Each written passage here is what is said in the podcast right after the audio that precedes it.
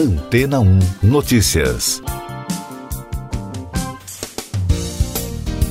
Bom dia! A teoria de que foram os meteoros que trouxeram os ingredientes necessários para o surgimento dos seres vivos na Terra ganhou um novo reforço no final do mês de abril, após a descoberta de toda a base molecular do nosso DNA e RNA em rochas espaciais. Pesquisadores japoneses concluíram o mapeamento do material genético encontrado em amostras em três meteoritos que caíram no planeta nas últimas décadas.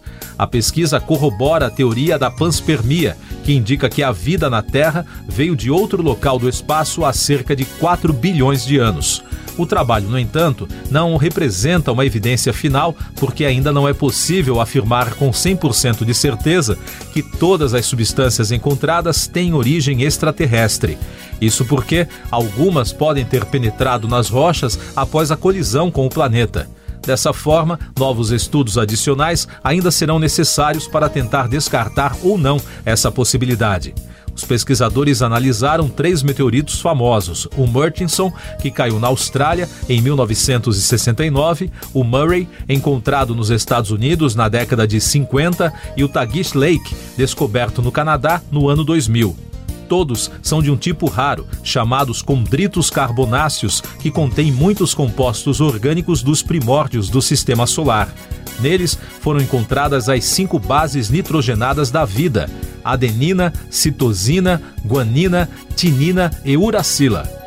Yasuhiro Oba, professor da Universidade de Hokkaido, no Japão, e autor principal do estudo, afirmou que, em particular, a detecção da citosina foi uma surpresa, porque ela é relativamente instável e tende a reagir com água.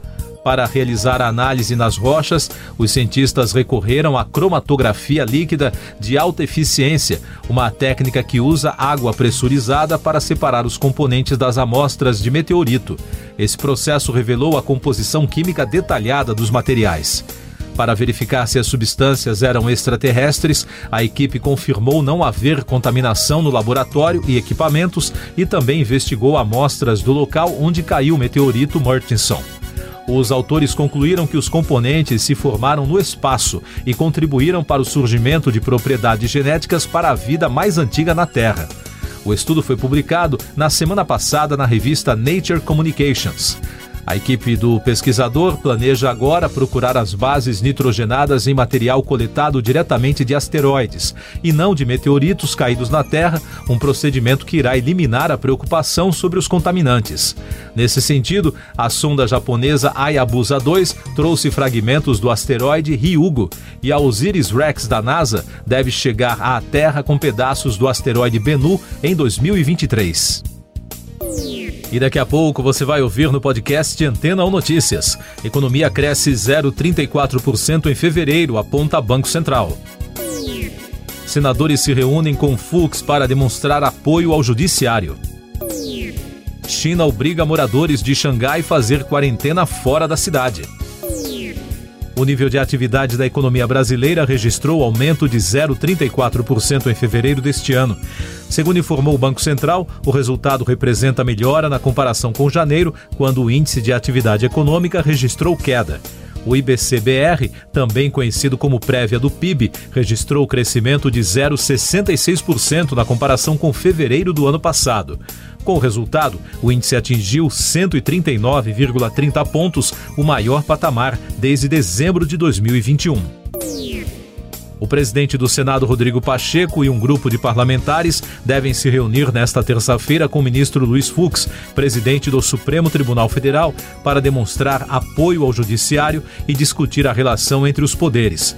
Isso porque Executivo, Legislativo e Judiciário estão divididos em relação à condenação do deputado Daniel Silveira na corte e o perdão do presidente Jair Bolsonaro ao parlamentar. Além disso, a crise foi agravada em razão da participação do presidente nos atos do dia 1 de maio, que defenderam Silveira, pediram o fechamento do Supremo Tribunal Federal e a intervenção militar no país.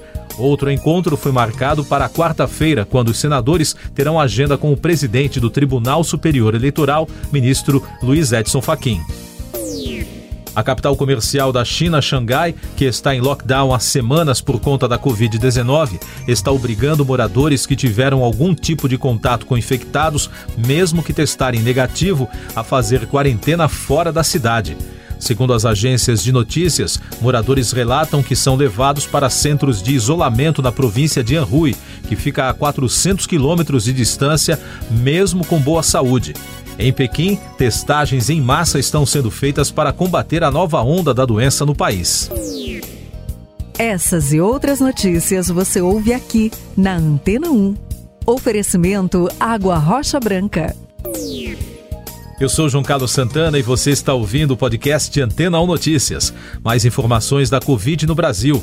A representante da farmacêutica moderna no país, a Zoldiac, vai pedir o registro definitivo na Agência Nacional de Vigilância Sanitária da vacina contra a Covid ainda neste semestre, informou o portal UOL. Segundo a empresa, o processo está na fase de montagem do dossiê exigido pela agência e a intenção é conseguir autorização para aplicar o imunizante em pessoas a partir dos seis meses de idade. O imunizante já é usado em adultos em 85 países e também tem autorização emergencial da Organização Mundial da Saúde. Brasil registrou na segunda-feira 90 mortes pela doença em 24 horas, totalizando mais de 663.600 óbitos desde o início da crise. A média móvel nos últimos sete dias é de 126, com tendência de alta. Também foram notificados mais de 7.100 novos casos, somando mais de 30 milhões e 400 mil. Com isso, a média móvel de infecções no mesmo período de sete dias foi a 14.700, também com tendência de alta. E os dados da vacinação mostram que já passa de 164 milhões e 200 mil o número de brasileiros que completaram o esquema vacinal, o que representa 76,45% da população. A guerra na Europa. O ministro das Relações Exteriores de Israel, Yair Lapid, criticou a fala do chanceler russo Sergei Lavrov de que Hitler tinha sangue judeu e logo em seguida convocou o embaixador russo para pedir esclarecimentos. O governo israelense mantém uma posição de neutralidade desde a invasão russa à Ucrânia, mas as palavras de Lavrov na segunda-feira provocaram indignação no país.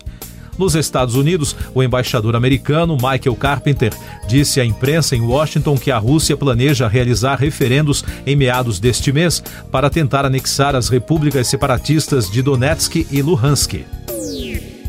Novidades na Fórmula 1. O CEO da Volkswagen, Herbert Dias, disse a Reuters que a Porsche e a Audi, que pertencem ao mesmo grupo, vão entrar na competição esportiva. O executivo detalhou que os preparativos da Porsche são mais concretos no momento.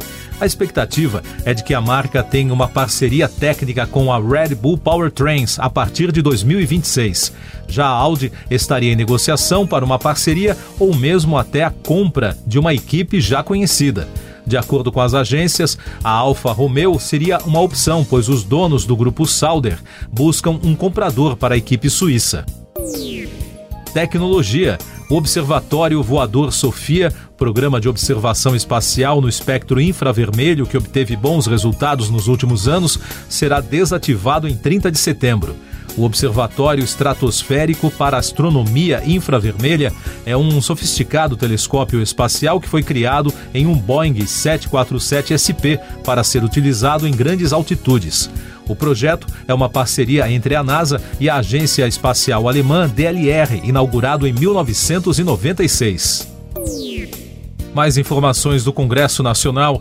O presidente do Senado e do Congresso, Rodrigo Pacheco, apresentou o projeto que modifica a consolidação das leis do trabalho e o Código Civil sobre as taxas de juros e de correção monetária que devem ser aplicadas às indenizações trabalhistas e cíveis pelos tribunais brasileiros.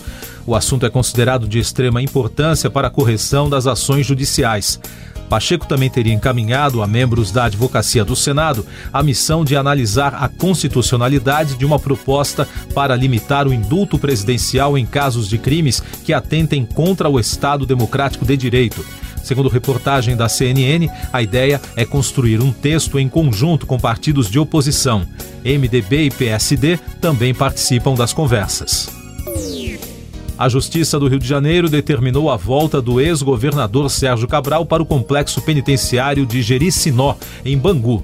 A decisão foi tomada após uma ação de fiscalização da Vara de Execuções Penais encontrar indícios de regalias na unidade prisional da Polícia Militar em Niterói. Destaque da música. A organização do Festival Italiano de Sanremo anunciou que a próxima edição da famosa disputa musical será realizada entre 7 e 11 de fevereiro de 2023. De acordo com o diretor artístico do evento, a festa também terá a presença de três competidores selecionados em uma prévia para menores de 29 anos, que começará a receber as canções dos jovens músicos entre maio e outubro. Neste ano, os cantores Mahmoud e Blanco venceram o Festival de Sanremo com a apresentação da música Brivide. Siga nossos podcasts em antena1.com.br. Este foi o resumo das notícias que foram ao ar hoje na Antena 1.